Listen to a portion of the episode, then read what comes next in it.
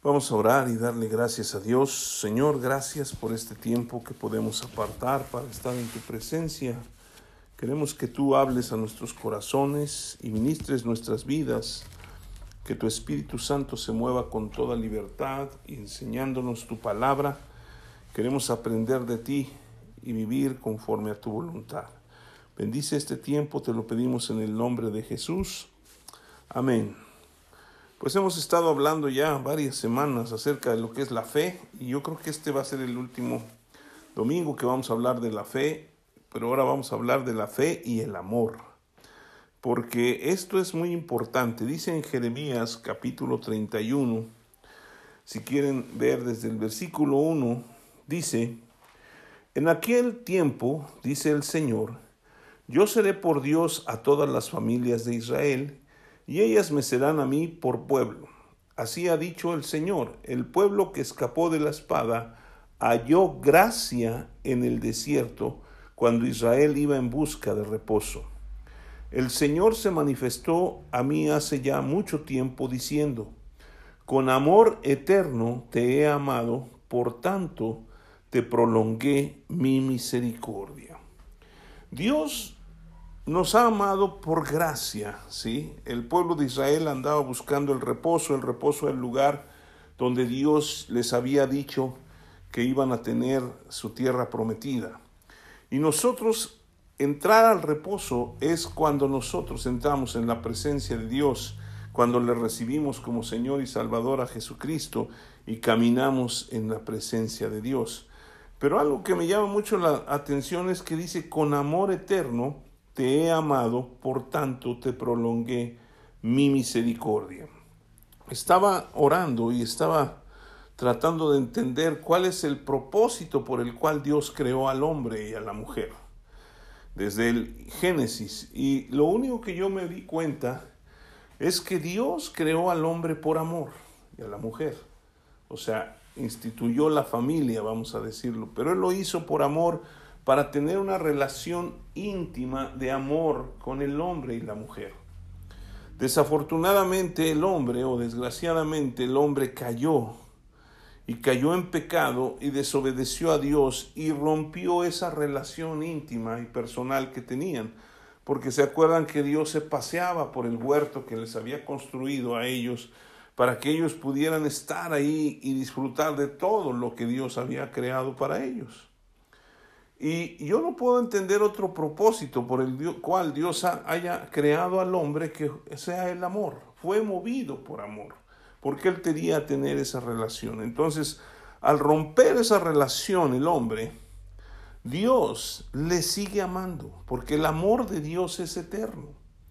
Y le prolongó su misericordia al hombre, o nos ha prolongado a toda la humanidad su misericordia, porque la misericordia, si le hemos dicho muchas veces, que es que Dios no nos da lo que merecemos. ¿Sí? Si Él nos diera lo que merecemos, todos tendríamos un castigo eterno, porque todos pecamos. La Biblia dice, por cuanto todos pecaron y están destituidos de la gloria de Dios. Sí, ahí en Romanos capítulo 3. Entonces, todos nosotros éramos destituidos, pero Dios estuvo construyendo desde que el hombre cayó una manera de atraerlo y mostrarle su amor. Yo veo que a través de toda la Biblia, desde que vemos cómo Dios creó al hombre y luego cómo se separó y luego cómo vino el diluvio y toda la historia de la Biblia nos muestra el amor de Dios. Porque siempre estaba buscando redimir al hombre, eh, levantarlo. De hecho, la ley cuando se la da al pueblo de Israel, se la da para que tengan esa relación de amor con Dios. Desafortunadamente nosotros como, como personas nos cuesta mucho trabajo entender el amor de Dios. Y eso nos provoca que a veces nosotros nos sintamos mal. Si nosotros, eh, ¿qué tiene que ver la fe con el amor? Pues que si no creemos en el amor de Dios, nosotros no podemos disfrutar de lo que Dios nos ha concedido. Y dice la escritura nuevamente, con amor eterno te he amado, por tanto te prolongué mi misericordia. ¿Sí? Entonces es por gracia que Dios nos ha mostrado su gran, grande y maravilloso amor a través de Jesucristo. Él dio todo ese plan, lo fue construyendo, lo fue construyendo, lo fue construyendo, hasta que vino su Hijo Jesucristo. Ahora, la Biblia, en la Biblia encontramos muchas enseñanzas, muchas historias, y yo me doy cuenta que todas las historias tienen que ver con el amor de Dios hacia el hombre o hacia, hacia la, la humanidad. ¿Sí? Porque constantemente le muestra el, el, el deseo de Dios de tener esa relación, de caminar juntos, de vivir en la presencia de Dios. Y si nosotros regresamos a lo que dice Hebreos 11.1, que ya lo sabemos, que es, es pues la fe, la certeza de lo que se espera, la convicción de lo que no se ve. Entonces nosotros podemos entender que la fe y en el amor tiene que ver con eso, que nosotros debemos estar convencidos del amor de Dios que tiene para nosotros. Estaban celebrando durante esta semana el 14 de febrero, ¿no? que es el Día del Amor y de la Amistad. Y muchas personas tienen una concepción diferente de lo que es el amor. Y, y el amor realmente es el amor de Dios, el que ha sido derramado sobre la humanidad. Y yo siempre lo he dicho y lo creo así, que el amor es ver una necesidad en otra persona y suplirla, y es lo que hizo Dios. Dios vio la necesidad en la humanidad porque eran pecadores o éramos pecadores, y tenía que levantar un redentor, un salvador, alguien que pudiera redimir los pecados, para que otra vez el hombre pudiera acercarse a Dios y, y Dios mostrarle ese amor. Pero yo veo historia tras historia tras historia de la Biblia, que tanto el hombre como la mujer no entienden el amor de Dios y constantemente como que se desvían, ¿no? Y hoy en día está sucediendo lo mismo. La Biblia nos enseña en Hebreos 11:6 que sin fe es imposible agradar a Dios, ¿sí? Porque es necesario que todo aquel que se acerca a Él crea que le, le hay y que es galardonador de los que le buscan. Entonces, la fe provoca que Dios nos dé galardones cuando nosotros le agradamos. Y lo que yo creo es más maravilloso que Dios necesita, o, más bien que Dios recibe de nuestra parte, es el amor. De hecho, vemos que Jesucristo redujo los diez mandamientos a dos mandamientos, o sea, toda la ley y los profetas la redujo a dos puntos. Amar a Dios por sobre todas las cosas, pero vamos ahí en, en este, en Mateo 22, por favor, para que veamos la clase de amor que necesitamos mostrar, o más bien los mandamientos. Es Mateo capítulo 22. Eh, le dicen en el versículo 34 a Jesucristo, entonces los fariseos oyendo que había dicho o hecho callar a los saduceos se juntaron a una y uno de ellos, intérprete de la ley, preguntó por tentarle diciendo, Maestro, ¿cuál es el gran mandamiento? Jesús le dijo, amarás al Señor tu Dios con todo tu corazón y con toda tu alma y con toda tu mente. Este es el primero y grande mandamiento y el segundo es semejante, amarás a tu prójimo como a ti mismo. De estos dos mandamientos dependen toda la ley y los profetas. Pero me llama la atención porque Dios desde que estableció el primer mandamiento, dice que le amemos con todo nuestro corazón, con toda nuestra alma y con toda nuestra mente. Y esto es importante porque el, el amor es una decisión, hemos dicho antes de que se convierta en un sentimiento, pero también es un sentimiento pero todo nuestro ser debe amar a Dios. Y una de las cosas que yo me doy cuenta es que a través de escuchar y escuchar y escuchar por mucho tiempo eh, prédicas del amor de Dios, como que nos acostumbramos, ah, pues Dios nos ama y Dios no nos va a, este, a lastimar, Él siempre es amor y Dios es amor y Dios es amor, ¿sí? De hecho, alguien nos platicaba una ocasión cuando estábamos en el Instituto Bíblico que por qué era que el diablo engañaba tan fácilmente a la gente, ¿no? Y es porque dice, eh, según el pensamiento de este hombre, decía, es que le ha de decir a la gente, ¿cómo un Dios tan bueno, lleno de amor, nos va a hacer lo que dice al final, en, la, en el Apocalipsis?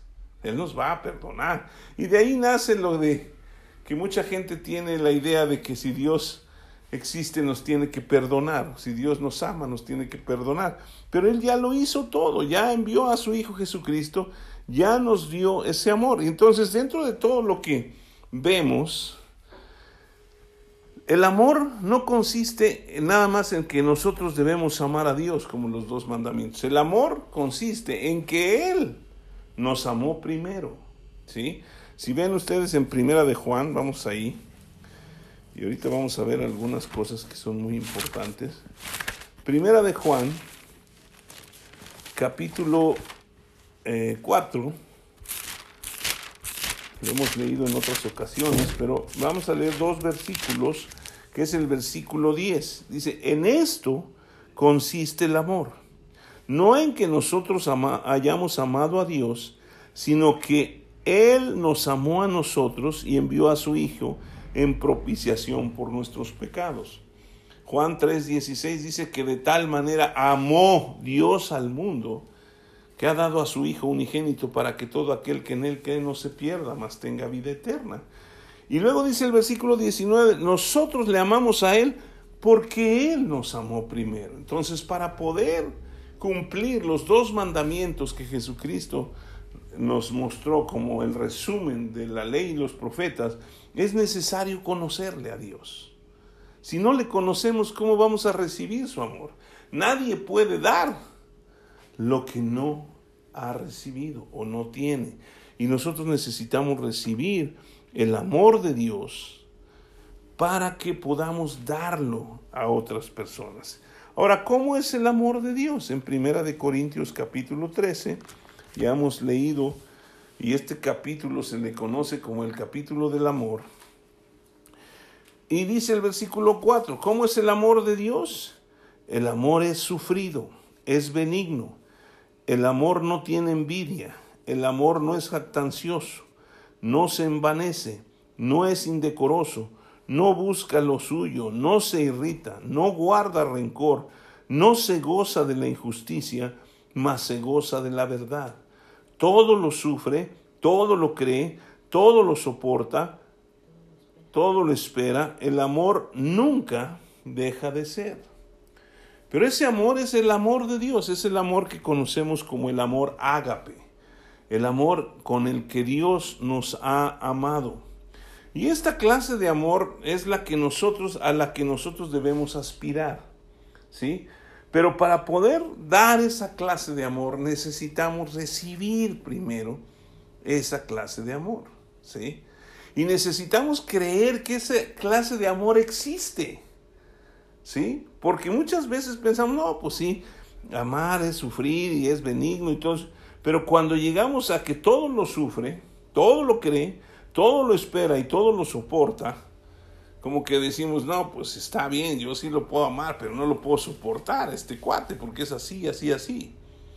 Entonces realmente, para poder nosotros cumplir los dos mandamientos, necesitamos recibir primero el amor ágape de Dios y después manifestarlo a otras personas.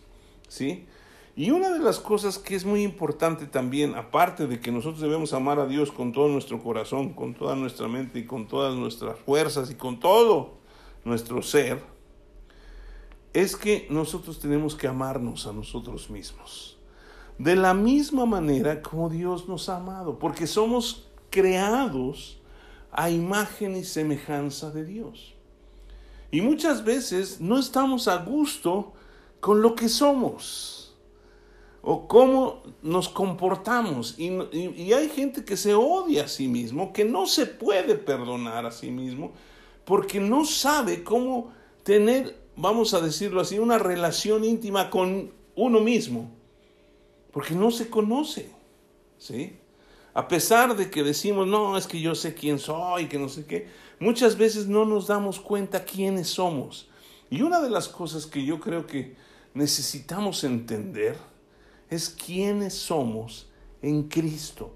Primero que nada, Dios nos hizo a su imagen y conforme a su semejanza. Y luego, cuando nosotros aceptamos a Jesucristo como nuestro Señor y Salvador, nosotros recibimos el derecho o la autoridad de ser hijos de Dios. Y nosotros, desgraciadamente, en, en, el mundo hoy no tenemos una relación de padres en donde podamos tener esa clase de amor, donde el padre muestra el amor a sus hijos, aun cuando los ama con mucho amor. Pero le cuesta trabajo porque tampoco él experimentó probablemente ese amor. Y nos cuesta trabajo manifestarlo. Y eso nos lleva a que no entendamos, o sea, mucha gente no se siente amada y no se ama a sí misma porque piensa que es un problema en la vida. Y nosotros tenemos que entender que Dios nos amó tanto, que dio a su Hijo para recuperar esa relación íntima y personal con el, la humanidad, con el hombre, con la mujer, con todos nosotros. ¿Por qué? Porque nosotros necesitamos sentirnos amados. Todas las personas que hay en el mundo necesitan sentirse amadas. Porque Dios puso eso en nosotros, pues somos hechos a su imagen y semejanza. Y si Dios es amor, Dios quiere que nosotros amemos, nos amemos y amemos a los demás como a nosotros mismos. Ahora, hay una gran historia que nos muestra el gran amor de Dios por la humanidad. Yo quisiera que la viéramos, está en Lucas capítulo 15. Hay muchas, muchas este, historias que podríamos estar revisando, porque yo creo que cada una de las historias que encontramos en la Biblia eh, tienen que ver con el amor de Dios. Pero en el capítulo 15, versículo 11, nos habla de una historia del hijo pródigo ya hemos escuchado tal vez muchas veces. Y dice Jesús, también dijo, un hombre tenía dos hijos. Y el menor de ellos dijo a su padre, Padre, dame la parte de los bienes que me corresponde. Y los, les repartió los bienes. No muchos días después, juntándolo todo, el hijo menor se fue lejos a una provincia apartada y allí desperdició sus bienes viviendo perdidamente. Y cuando todo lo hubo malgastado, vino una gran hambre en aquella provincia y comenzó a faltarle y fue y se arrimó a uno de los ciudadanos de aquellas este, tierra, el cual le envió a su hacienda para que apacentase cerdos. Y desde y deseaba llenar su vientre de las algarrobas que comían los cerdos, pero nadie le daba. Versículo 17 dice, y volviendo en sí, dijo, ¿cuántos jornaleros en casa de mi padre tienen abundancia de pan y yo aquí perezco de hambre? Me levantaré, iré a mi padre y le diré, Padre, he pecado contra el cielo y contra ti. Ya no soy digno de ser llamado tu hijo, hazme como uno de tus jornaleros. Y levantándose vino a su padre, y cuando aún estaba lejos, lo vio su padre, y fue movido a misericordia, y corrió y se echó sobre su cuello y le besó. Y el hijo le dijo, Padre, he pecado contra el cielo y contra ti, y ya no soy digno de ser llamado tu hijo. Pero el padre dijo a sus siervos, sacad el mejor vestido y vestidle, y poned un anillo en su mano y calzado en sus pies, y traed el becerro gordo y matadlo, y comamos y hagamos fiesta, porque este mi hijo era muerto y, eh, y ha revivido, se había perdido y es hallado. Y comenzaron a regocijarse, y su hijo mayor estaba en el campo, y cuando vino y llegó cerca de la casa, oyó la música y las danzas. Y llamando a uno de los criados le preguntó qué era aquello, y le dijo, tu hermano ha venido, y tu padre ha hecho matar el becerro gordo, por haberle recibido bueno y sano. Entonces se enojó y no quería entrar, salió por tanto su padre y le rogaba que entrase. Mas él respondiendo dijo al padre, He aquí tantos años te sirvo, no habiéndote desobedecido jamás, y nunca me has dado ni un cabrito para gozarme con mis amigos. Pero cuando vino este tu hijo que ha consumido tus bienes con rameras, ha hecho matar has hecho matar para él el becerro gordo. Él entonces le dijo, Hijo, tú siempre estás conmigo y todas mis cosas son tuyas, mas era necesario hacer fiesta y regocijarnos porque este tu hermano era muerto y ha revivido, se había perdido y es hallado. Ahora, aquí vemos una historia que se centra en el hijo pródigo, ¿sí? el que malgastó todo. Pero yo creo que podemos ver aquí dos, dos personas o dos seres que caracterizan lo que es los creyentes en Jesucristo, ¿sí? O los que se apartan o los que vienen a los pies de Jesucristo. Y yo estaba buscando al Señor y orando y pensando, Señor, es una, una historia de amor en donde realmente el padre ama a sus dos hijos. Pero vemos que el hijo menor le dijo, pues oye, ya como que vamos repartiendo los bienes y lo que me toca, pues ya me lo vas entregando y se fue y lo malgastó. Pero también, si nada más le dio la mitad, ¿sí? De sus, los bienes, la otra mitad le correspondía al hijo, o no, al hijo mayor. Pero este pues no, no, no, nunca desobedecía, nunca hacía nada malo. Y ahorita vamos a ver algunas características de él.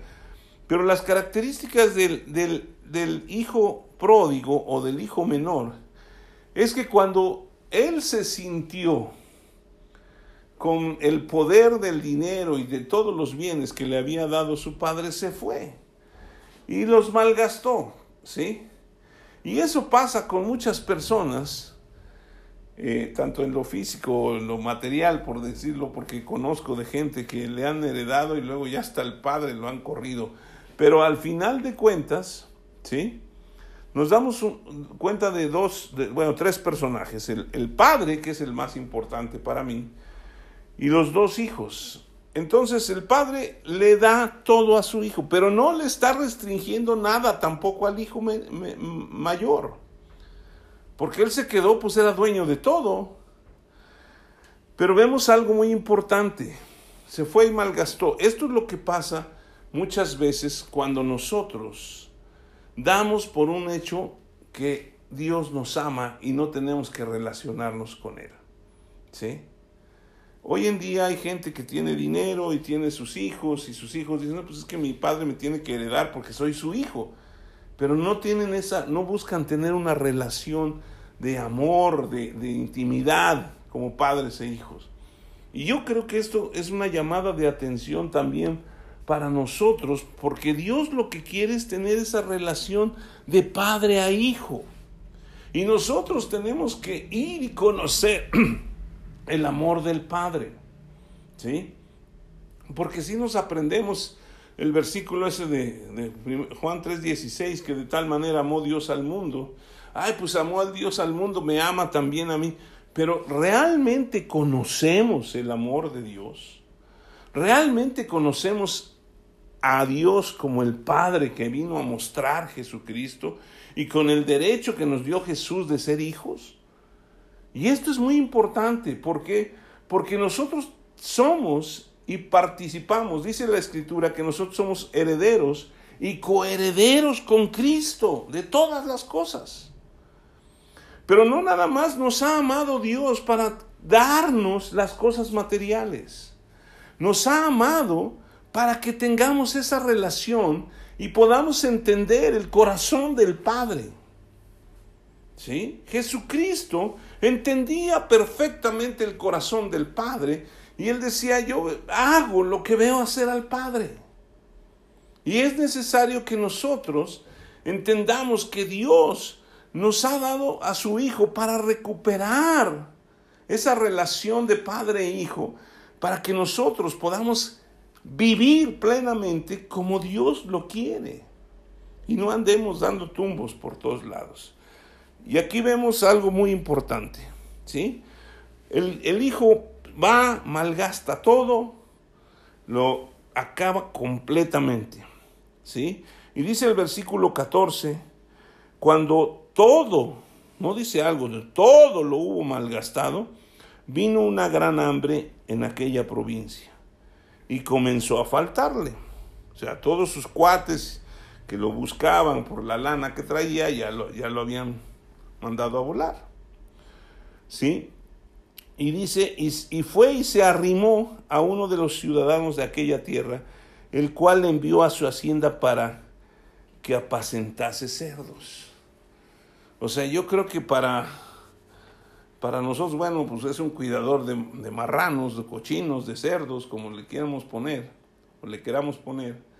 Pero para un judío, de, de lo que estaba hablando Jesús, era algo desastroso, ¿sí?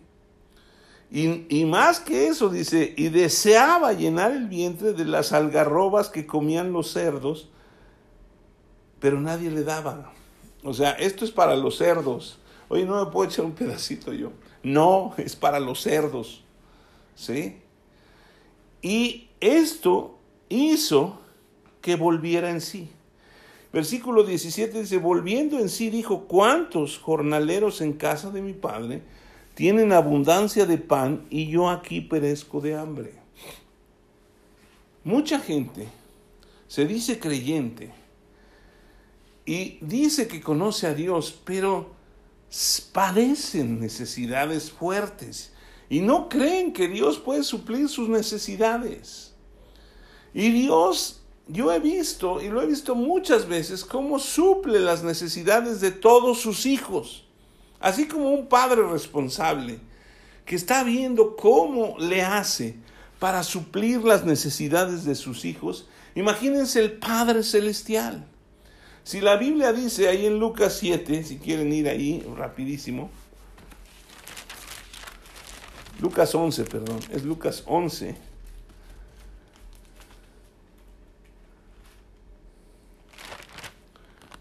Es Lucas 11, en el versículo eh, este, 11, dice, ¿qué padre de vosotros, si su hijo le pide pan, le dará una piedra? O si pescado en lugar de pescado le dará una serpiente, o si le pide un huevo le dará un escorpión. Dice, pues si vosotros siendo malos sabéis dar buenas dádivas a vuestros hijos, cuánto más vuestro Padre Celestial dará el Espíritu Santo a los que se lo pidan. Y en, Mateo dice, dará todas las cosas. Y ya hemos leído que en Romanos 8, que dice que el que no escatimonia a su propio Hijo, ¿cómo no nos dará juntamente con Él todas las cosas? Entonces, si nosotros que somos malos, siempre estamos procurando dar buenas cosas a nuestros hijos, imagínense Dios, por amor, porque Dios no tiene por qué darnos nada. Él nos ama y por eso, porque ahora somos sus hijos, quiere darnos. Y necesitamos entender eso. Pero hay algo muy importante, que yo estaba orando y me quedé pensando, dije, Señor, realmente yo necesito levantarme y hablar contigo, ¿sí? Y este hombre dice el versículo 18, me levantaré, me levantaré e iré a mi padre y le diré, Padre, pecado contra el cielo y contra ti ya no soy digno de ser llamado tu hijo, hazme como uno de tus jornaleros. La gran mayoría de las personas que buscan a Dios o que ya creen en Dios por tiempos más adelante, estoy hablando de Lucas este, 15, ahí en, el, en la parábola del, del, hijo pródigo, ¿sí? en el versículo 18, a lo mejor no hemos pecado, pero no hemos tenido esa relación íntima con Dios. Y yo creo que es necesario que paremos y digamos, Señor, pues yo no he tenido esa relación, yo quiero tener esa relación de padre a hijo o de hijo a padre contigo. Quiero recuperarla, porque yo la doy como un hecho, ¿sí? No me importa lo demás, a mí me interesa que tú me bendigas y me suplas, y yo no entiendo, eso, eso hace mucha gente, ¿no? Y eso hacen muchos hijos con sus padres. Ah, pues mi papá, con que, aunque me suelte el billete, aunque no esté. Pero no provocamos tampoco tener esa relación entre padres e hijos. Pero aquí es importante que como creyentes nosotros busquemos. Ahora, él lo pensó. ¿Sí? Él dijo, "Me levantaré e iré a mi padre." Pero dice en el versículo 20, "Y levantándose vino a su padre." Esto es muy importante, ¿sí? Porque muchas veces nosotros tenemos la intención de orar, la intención de buscar a Dios, la intención de tener una relación íntima con Dios y decimos, sí, lo voy a hacer, lo voy a hacer. Después de esta plática todo el mundo va a querer tener una relación íntima y personal con Dios, pero muchos no se van a levantar. Bueno, no estoy diciendo que se levanten a las 4 o 5 de la mañana, simple y sencillamente que se pongan delante de Dios y retomen esa relación, porque el Padre, en el versículo 20, dice, y cuando aún estaba lejos, lo vio su Padre, y fue movido a misericordia, y corrió y se echó sobre su cuello y le besó. ¿Se acuerdan de Jeremías 31, 31, 3? 31, 3. Con amor eterno te he amado, por tanto te prolongué mi misericordia. El padre podía haber juzgado a su hijo y darle lo que se merecía. Y si quieres ser un jornalero, pues sobres. Y vas a ser el más, el, de hasta abajo, para que, para que aprendas. Pero ya con lo que había aprendido era suficiente.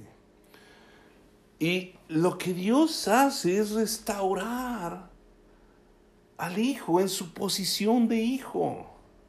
Eso es lo que Dios quiere hacer con nosotros cuando hemos andado en desbandada o hemos andado por ahí haciéndonos para acá y para allá muchas cosas. Él quiere restaurarnos como hijos.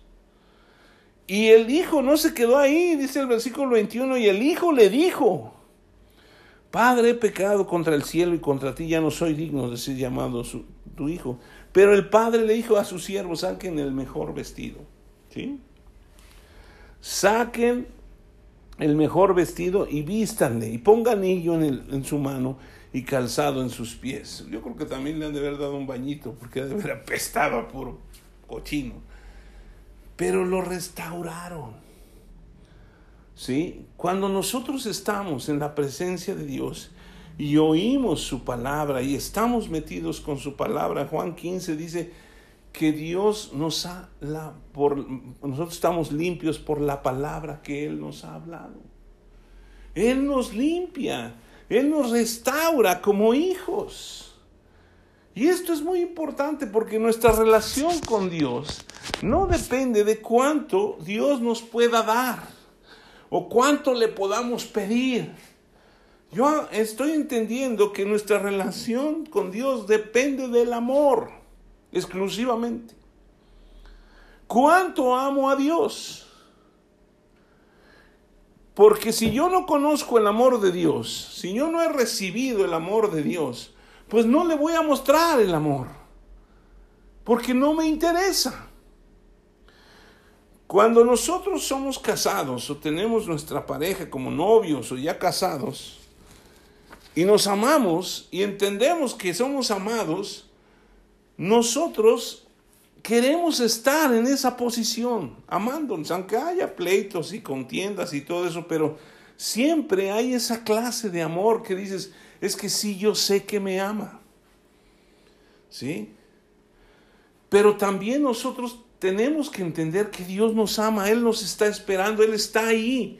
Él no es un Dios que se impone, es una decisión que debe tomar cada uno. ¿Sí? Como cuando uno se va a casar, yo decido casarme, yo decido amarte. Y después se hace una relación y ya se, se vuelve un sentimiento profundo. Pero hoy en día la gente desconoce tanto el amor que no le importa romper la relación entre un matrimonio. No les importa. Y, eso es algo que nosotros debemos identificar porque es la misma relación que tenemos con el Padre. La Biblia dice que Jesús es el, el novio de la iglesia y que los cristianos somos la iglesia de Jesucristo. Y necesitamos tener esa relación de amor. Es una relación de amor. Que Él ya nos amó. Yo no sé qué tendríamos que esperar para entender el amor de Dios. Que Él tendría que hacer más para mostrarnos. Ya lo hizo todo. Ya, yo no entiendo qué, yo, a veces me pongo a pensar, está, en, estas, en este tiempo que ha estado difícil la situación y que hemos pasado por tantas cosas, y a veces te dan ganas de tirar la toalla y decir, híjole, ya. Pero me pongo a pensar, realmente, Dios nos sigue amando y nos sigue sustentando y nos sigue llenando de su presencia. A Dios no lo agarra nada eh, eh, eh, por, sorpresa. Esta pandemia no es algo que, que a Dios lo agarró por sorpresa. Dios sabe. Y es algo que el diablo ha querido venir a hacer en contra del pueblo de Dios y de, de la humanidad. Porque vienen tiempos donde Dios va a jalar a la gente para que venga al amor de Dios. De hecho, la Biblia dice que Él nos quiere jalar con cuerdas de amor, ¿no? Y nosotros necesitamos entender que todo en la vida cristiana depende del amor. Dios nos ha amado. Ahora, se, se mata al becerro gordo. La Biblia dice que cuando un pecador se arrepiente, hay gozo en el cielo, hay fiesta. Y esto es lo que estaba haciendo el padre. Fiesta porque su hijo se había perdido, porque hoy se ha recuperado, porque hoy está ahí. Pero de repente, dice el versículo 25, y su hijo mayor estaba en el campo, y cuando vino y llegó cerca de la casa, oyó la música y las danzas. Y llamando a uno de los criados le preguntó qué era aquello, y él, él le dijo, tu hermano ha venido y tu padre ha hecho matar el becerro gordo por haberle recibido bueno y sano. Y entonces, ¿qué pasó? Se enojó. Se enojó. Y dijo al padre, aquí, tantos años te sirvo, no habiéndote desobedecido jamás, y nunca me has dado ni un cabrito para gozarme con mis amigos. Esta es la actitud de un creyente religioso de esos religiosos que todo lo hacen para Dios bien, pero que no tienen una relación íntima con Dios, una relación de intimidad. Es esta clase de, hermano mayor que piensa que todo lo sabe y que puede discutir por qué le han dado el becerro gol, por qué no se lo echó él antes, si él era dueño de eso. Él tenía acceso a todo eso, ¿sí? Y por este tipo de personas, ¿sí? Se ha llenado la, iglesia de un montón de, de, saltarines o chapulines que andan saltando de congregación en congregación diciendo que no hay amor en ese lugar, cuando ellos no han conocido el amor. Porque si conocieran el amor, tendrían esa relación íntima y personal con el Padre. ¿Sí? El Padre es un Padre de amor. Y la vida cristiana tiene que ver con el amor.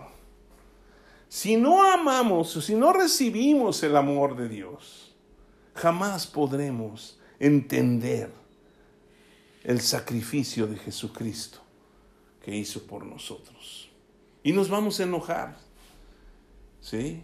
Yo conozco gente que son se enojan porque ya tienen muchos años en Cristo y a ver, estos nuevos llegan y ustedes, ay, bueno, qué bueno que recibiste. Y a nosotros nunca nos hacen fiesta.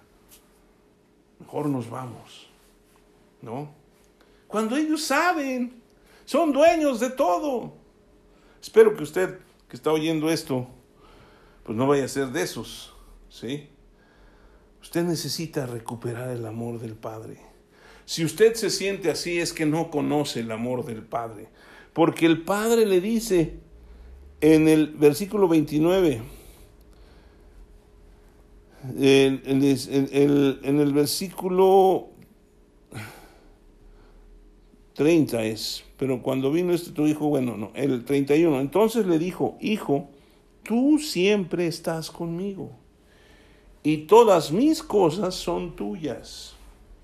Si no sabes que porque estás conmigo todas las cosas son tuyas, es porque no sabes cuánto te amo.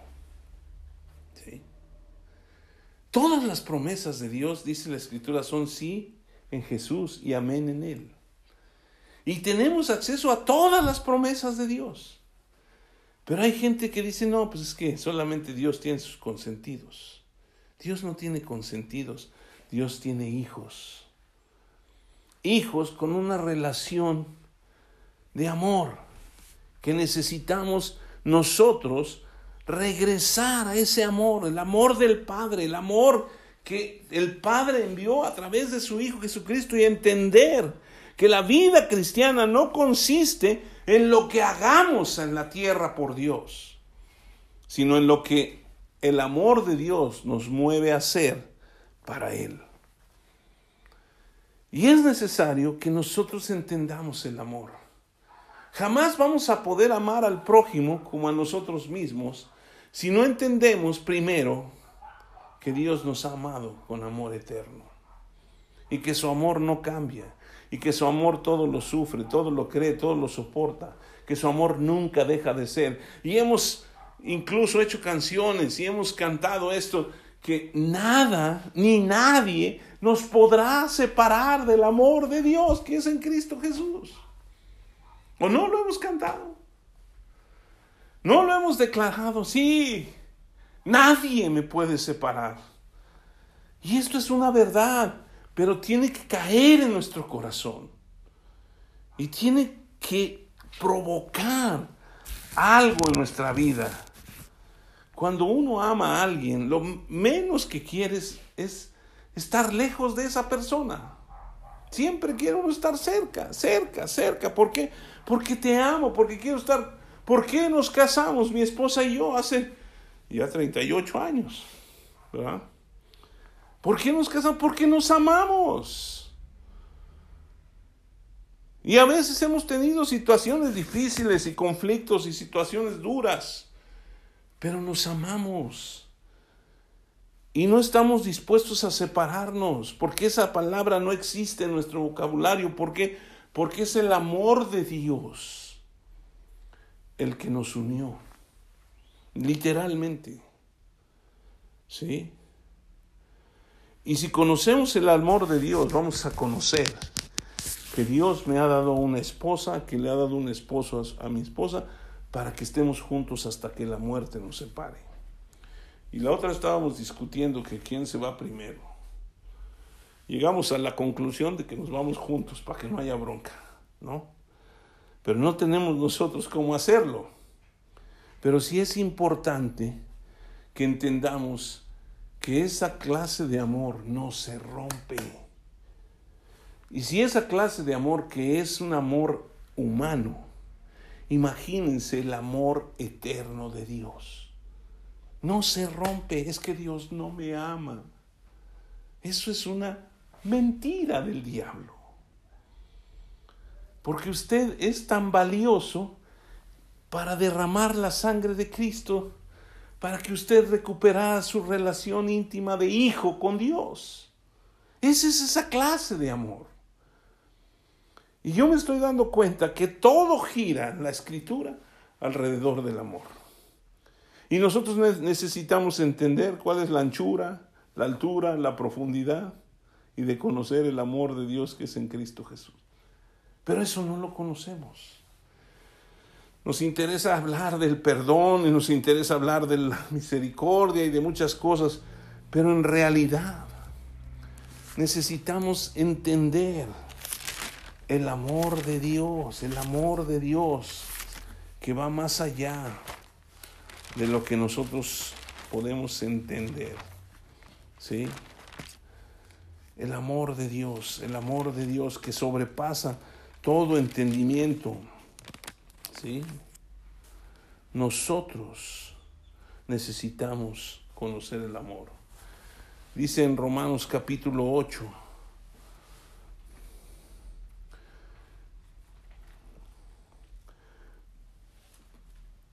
en el versículo 32,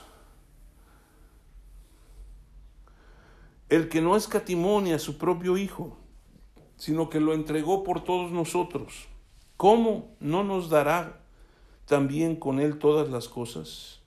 ¿Quién acusará a los escogidos de Dios? Dios es el que justifica. ¿Quién es el que condenará? Cristo es el que murió, más aún el que también resucitó, el que además está a la diestra de Dios, el que también intercede por nosotros. ¿Quién nos separará del amor de Cristo? ¿Tribulación o angustia o persecución o hambre o desnudez o peligro o espada? Como está escrito, por causa de ti somos muertos, somos todos todo el tiempo, somos contados como ovejas de matadero. Antes, en todas estas cosas somos más que vencedores por medio de aquel que nos amó. Por lo cual estoy seguro de que ni la muerte, ni la vida, ni ángeles, ni principados, ni potestades, ni lo presente, ni lo porvenir, ni lo alto, ni lo profundo, ni ninguna otra cosa creada nos podrá separar del amor de Dios que es en Cristo Jesús, Señor nuestro. ¿Quién nos separará? ¿Quién nos separará? Nada, ni nadie nos a separar del amor de Dios. Ahora, me llama mucho la atención este versículo, el versículo 33 dice, ¿quién acusará a los escogidos de Dios? ¿Sí? Sin darse cuenta, el hijo mayor, regresando a lo que hablábamos del hijo pródigo, estaba juzgando y estaba acusando delante de su padre al hermano menor, ¿no es cierto? Este tu hijo, no dijo mi hermano, este tu hijo, que ha gastado todos tus bienes, lo recibes y le das el becerro gordo. Pues el otro estaba bien flaco, pues no había comido nada, tenían que matar al becerro gordo. Pero al final de cuentas, es el hermano mayor. Y aquí dice ¿Quién acusará a los, a los escogidos de Dios? Dios es el que justifica. ¿Quién, los, ¿Quién es el que condenará? Cristo es el que murió. Cristo es nuestro hermano mayor.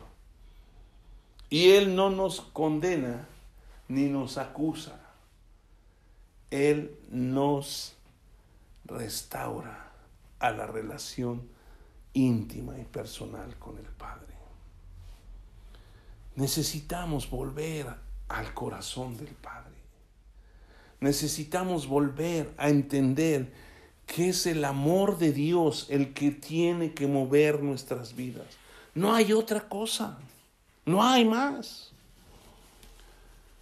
Dios nos ama.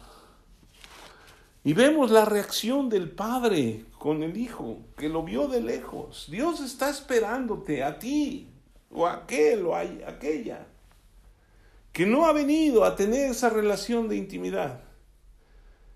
Y no te va a condenar, no te va a decir, ay, eres esto y lo otro, no.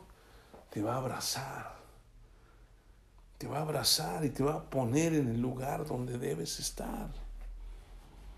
Sí. No importan los otros hermanos. El mayor es el más importante. Jesucristo, que nos dice que Él intercede por nosotros. Dice ahí mismo en el versículo 34, ¿quién es el que condenará a Cristo? Es el que murió, más aún el que también resucitó, el que además está a la diestra de Dios, el que también intercede por nosotros. El que está ahí diciéndole al Padre, no, este también, este también es tu hijo. Y este también te ama, y este también necesita recibir el amor de Dios. ¿Sí? Dios nos ama y nos amará siempre, tanto aquí en nuestra vida terrenal como en la eternidad. Con amor eterno te he amado. Recordemos esto siempre en nuestra vida cristiana. Dios nos amó y nos salvó para que seamos sus hijos y para que como hijos tengamos esa relación íntima y personal. Aun cuando le servimos, nunca dejamos de ser hijos de Dios y amados por Él. Y necesitamos caminar en la presencia de Dios en todo tiempo. Regresando a 1 Corintios 13, con esto vamos a terminar. ¿Sí? Y esto es muy importante. Vamos a leer una, una parte después del, del versículo 8 que dice, el amor nunca deja de ser, pero las profecías se acabarán y cesarán las lenguas, y la ciencia acabará, porque en parte conocemos y en parte profetizamos, mas cuando venga lo perfecto entonces, lo que es en parte se acabará. Cuando yo era niño, hablaba como niño, pensaba como niño, juzgaba como niño, mas cuando ya fui hombre dejé lo que era de niño. Esto es muy importante, ¿sí? Nosotros como niños siempre queremos a veces ser berrinchudos, pero necesitamos madurar en la vida cristiana y entender que Dios nos ama y necesitamos amarle. Y luego dice en el versículo 12, ahora vemos por espejo, oscuramente, mas entonces veremos cara a cara. Ahora conozco en parte, pero entonces conoceré como fui conocido. Y ahora permanecen la fe, la esperanza y el amor. Estos tres. Pero el mayor de ellos es el amor. La vida cristiana no consiste solamente en ir y predicar el Evangelio a toda criatura. Para hacer eso necesitamos conocer el amor de Dios. La vida cristiana tiene que ver con el amor que recibimos del Padre que lo aprendemos y que lo damos a los demás. Señor, gracias por tu infinita gracia y misericordia. Gracias por el amor tan grande que has derramado sobre nuestras vidas. Gracias porque tu palabra dice que con amor eterno nos has amado y por tanto nos has prolongado tu misericordia. Señor, tú nos hiciste con el propósito de tener una relación íntima y personal con nosotros. Y nosotros no lo hemos entendido muchas veces. Ahora, Señor, queremos que tú nos muestres tu amor. Abrázanos, llénanos, que tu Espíritu Santo en este momento se mueva en nuestras vidas y nos haga entender esa clase de amor que tú has derramado en nuestras vidas ese amor que jamás habíamos experimentado. Ese amor que no mira quiénes somos, sino mira lo que su Hijo hizo por nosotros y que somos tu especial tesoro. Gracias porque nos hiciste únicos y por eso nos has amado tanto. Queremos experimentar tu amor. Señor, derrama más ese amor en nuestras vidas. Haznos entender. Perdónanos si hemos, nos hemos alejado de ti, si hemos dicho incluso que tú no nos amas, cuando tu palabra dice que nada ni nadie nos podrá separar del amor de Dios que es en Cristo Jesús. Señor, llénanos más de tu espíritu que tu espíritu nos llene de ese amor, para que también nosotros vayamos y traigamos a otros hijos pródigos al conocimiento de tu palabra, para que tú les muestres tu amor. Te damos gracias en el nombre de Jesús. Amén.